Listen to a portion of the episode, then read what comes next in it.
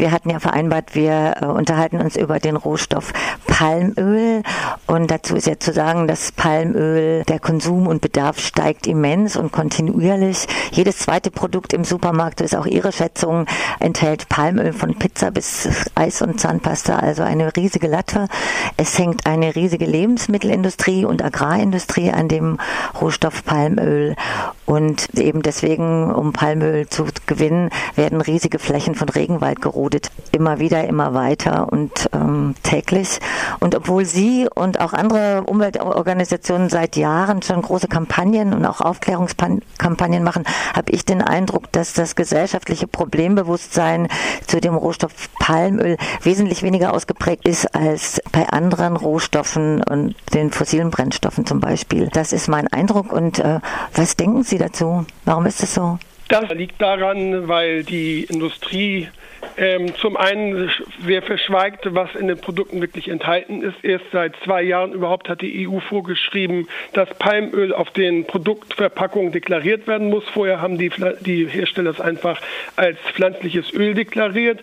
Und es versteckt sich aber weiterhin eben auf der kleinen Zutatenliste. Und die wenigsten ähm, Konsumenten schauen die sich wirklich an. Und das zweite Problem dabei ist, wie Sie eben schon sagten, dass äh, fast alle Produkte heutzutage Palmöl enthalten, es immer schwieriger wird, also auch für zum Beispiel für mich jetzt als Umweltschützer, der da wirklich darauf achtet, ähm, überhaupt noch Produkte zu finden, die kein Palmöl enthalten. Jetzt gibt es ja also ein bisschen was hat sich ja anscheinend doch auch durchgesetzt, weil es gibt auch äh, wiederum seit äh, zwei Jahren von der Bundesregierung so einen runden Tisch Forum nachhaltiges Palmöl und die Forderung nach Nachhaltigkeit. Es gibt auch noch einen anderen runden Tisch schon seit zwölf Jahren, die Nachhaltigkeit und Zertifizierung fordern. Das ist vom WWF mal eingerichtet worden. Wie ist denn sowas einzuschätzen? Wir sehen das sehr kritisch. Das ist vor allem aus meiner Sicht eine Zeitschinderei. Es werden halt Versprechungen gemacht. Also es wurde schon vor 15, 20 Jahren erkannt, Palme ist schädlich. Dafür werden die Regenwälder gerodet, die Biodiversität in, vor allem in Südostasien, aber auch immer mehr in Afrika und in Südamerika, wo sich die Plantagen und Mittelamerika immer weiter ausdehnen, zerstört. Und dann hat halt die Industrie gesagt, okay, äh, wir haben gehört, der Regenwald wird vernichtet, wir gründen jetzt Siegel um den Regenwald zu schützen. Und das hat dann erstmal jahrelang gedauert, bis die Siegel überhaupt gegründet und etabliert wurden, Standards vereinbart wurden und die ersten Firmen zertifiziert wurden und so weiter und so fort.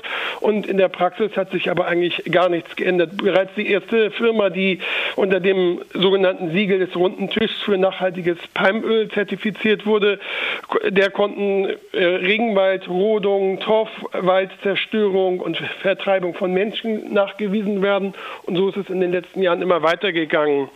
Die Standards selbst, die schließen bei diesem runden Tisch auch gar nicht die Regenwaldrodung aus. Die sagen nur, dass sogenannte High Conservation Value Forests, also besonders schützenswerte Wälder, nur von der Rodung ausgenommen sind.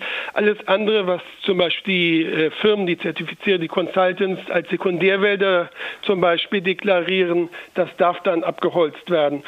Und man muss sehen, dass in Ländern wie zum Beispiel Indonesien ähm, bis heute ist nicht klar, ist die, die, Landschaften, die Wälder, die Regenwälder, die sind nicht alle komplett vermessen. Es ist gar nicht genau bekannt, wo überall noch Regenwälder stehen. Das kann man zwar auf Satellitenbildern zum Beispiel sehen, aber vor Ort im Feld ist das gar nicht ganz klar. Und ähm, die Firmen nutzen das aus, die roden und behaupten hinterher, das war gar kein Primärwald, das war Sekundärwald und der durfte damit gerodet werden. Und das öffnet zum Beispiel solche Praktiken dann halt auch dann Betrug und ähm, Hof und Tür.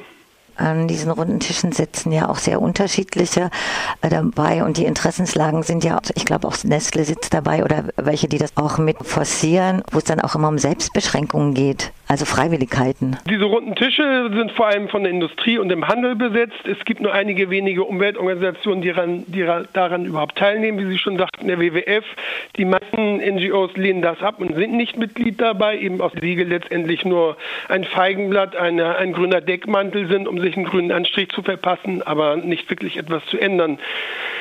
Das Hauptproblem ist dabei aus meiner Sicht die ungeheure Nachfrage. Ähm, Palmöl ist der billigste Rohstoff weltweit, also das billigste Pflanzenöl weltweit und deshalb setzt auch die Industrie darauf. Damit können sie halt am meisten Geld verdienen. Es ist vielseitig einsetzbar und es werden jedes Jahr 65 Millionen Tonnen Tendenz weiter stark steigend davon produziert. Und diese riesigen, gewaltigen Mengen, allein der Unilever-Konzern verbraucht nach einigen eigenen Angaben 1,5 Millionen Tonnen Palmöl pro Jahr. Die lassen sich nicht auf, auf kleinen Plantagen durch Bauern äh, produzieren, sondern das sind, wie gesagt, riesige Industriebetriebe. Es gibt Firmen, die haben 400, 500.000 Hektar Palmölplantagen. Das muss man sich mal vorstellen. Das sind ganze Landstriche, sind nur über Dutzende, Hunderte von Kilometern nur mit Ölpalmen heutzutage bepflanzt. Mit Landwirtschaft nichts zu tun. Jetzt könnte ja zum Beispiel jemand sagen, ja, aber Palmen sind ja auch Bäume. Vielleicht ist das ja auch gut für die Umwelt. Ja, ähm, natürlich die Ölpalme ist ja an sich auch nicht schlecht. Äh, sie stammt sogar aus dem Regenwald in Westafrika und ist eine wunderbare Pflanze. Das Problem ist eben unser industrialisiertes landwirtschaftliches Modell. Riesige Industrieplantagen, wo eine Ölpalme in Reihe und Glied neben der anderen steht und eben, dass dafür der Regenwald weichen muss. Man braucht ja für die Plantagen Platz, viel Platz. Millionen von Hektar sind damit schon bepflanzt und äh, diese, weil die Ölpalmen, die wachsen nur in tropischen, feuchten Gebieten, also in Gebieten, in, in denen normalerweise Regenwälder wachsen und ein Regenwaldklima herrscht und deshalb werden dafür die Regenwälder abgeholzt. Haben Sie eine Prognose, wenn das so weitergeht und äh, nicht wirklich äh, da was gestoppt wird, wie lange es überhaupt noch Regenwälder gibt? Naja, nicht nur Palmöl ist natürlich ein Problem, es gibt auch noch andere ähm, Industrien, Erdöl, Bergbauindustrie, die, die Rinderzucht, Soja und so weiter, die natürlich die Regenwälder zerstören. Die, die Primärwälder gehen immer weiter zurück und in 20, 30 Jahren äh, werden die letzten größeren Flächen gerodet sein. Dann gibt es nur noch einige wenige Schutzgebiete, die erhalten sind. Je mehr ich da einsteige in das Thema, desto klarer wird einfach auch, äh, finde ich, diese Machtverhältnisse von Agrar- und, und Lebensmittellobby. Was kann da überhaupt gemacht werden? Was hat eine Chance? Oder was sind Ihre Forderungen? Was muss passieren? Um das zu stoppen? Ja, es gibt natürlich viele äh, Dinge, die getan werden können. Die Konsumenten können natürlich vor allem darauf achten, möglichst keine Produkte mit Palmöl zu kaufen und vor allem ähm, mehr zu Hause selbst wieder zu kochen und sich die Lebensmittel selbst zuzubereiten, nicht nur die Fertigprodukte aus dem Supermarkt zu kaufen. Kein Mensch äh, bei uns in Deutschland kauft Palmöl irgendwie in der Flasche und, und berät damit oder so. Das wird uns eben nur durch die Industrie untergejubelt. Das ist zum Beispiel eine Maßnahme. Und dann ähm, ein weiterer Punkt ist die ähm, Politik Kritik. Ähm, Palmöl ist auch in riesigen Mengen, nämlich aktuell ungefähr in 3,5 Millionen Tonnen pro Jahr im Biodiesel enthalten und der wird von von der EU und von der Bundesregierung gesetzlich vorgeschrieben, dem fossilen Kraftstoff beigemischt, um damit angeblich das Klima zu schützen. Und das ist natürlich ein völliger Betrug, weil für den Palmölanbau, wie wir gerade besprochen haben, werden ja die Regenwälder abgeholzt und dadurch die grüne Lunge der Erde zerstört und Millionen Tonnen von ähm, CO2 von Kohlenstoff, der vorher in den Pflanzen und im Regenwaldboden gebunden war, geht dann in die Luft und heizt das Klima sogar noch weiter an. Das klingt ähnlich Biodiesel, genauso wenig Bio wie Zertifizierung von Palmöl. Oder ist das nicht ein Paradox an sich? Also wenn man von Nachhaltigkeit im Kontext mit Palmöl spricht oder eben äh, Umweltschonung mit äh, Biodiesel? Ja, natürlich. Der, Name Biodiesel ist deshalb eigentlich auch völlig irreführend. Es müsste Agrardiesel oder etwas in der Richtung heißen und Agrarsprit und nicht Biosprit, weil Bio suggeriert einem irgendwie, es sei besonders biologisch Ökolandbau und das ist, wie gesagt, ja nun absolut nicht der Fall.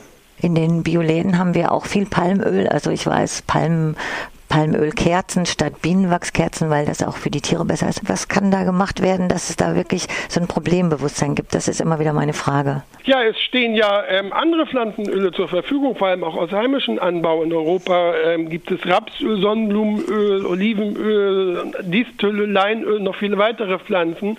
Und die können natürlich genauso und wurden ja auch früher bei uns ähm, für die Lebensmittelproduktion eingesetzt. Und die Industrie und all die Fertigprodukte, ähm, die enthalten Palmöl, weil eben Palmöl so billig und so besonders vielseitig einsetzbar ist für die Industrie. Und bei der Sonnenblume oder bei Raps ist das nicht auch Monokultur, ist doch auch problematisch? Ja, natürlich. Äh, jede Landwirtschaft bedeutet einen Eingriff in die Natur. Also das ist unvermeidlich. Wir müssen nun mal essen und ähm, wir brauchen deshalb landwirtschaftliche Flächen.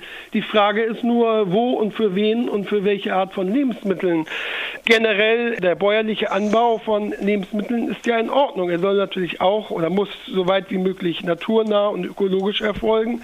Aber ähm, ohne, ohne Ernährung geht es nun mal nicht. Wir brauchen Pflanzenöle. Aber wir brauchen nicht, zumindest nicht zwingend, Palmöl aus dem Regenwald, weil es so billig ist, sondern wir können äh, bei uns Raps anbauen. Das wird ja auch noch getan, aber zum Beispiel gerade Raps wird auch ein großer Teil in den Biodiesel getan. Äh, theoretisch gibt es bei uns genug Flächen dafür.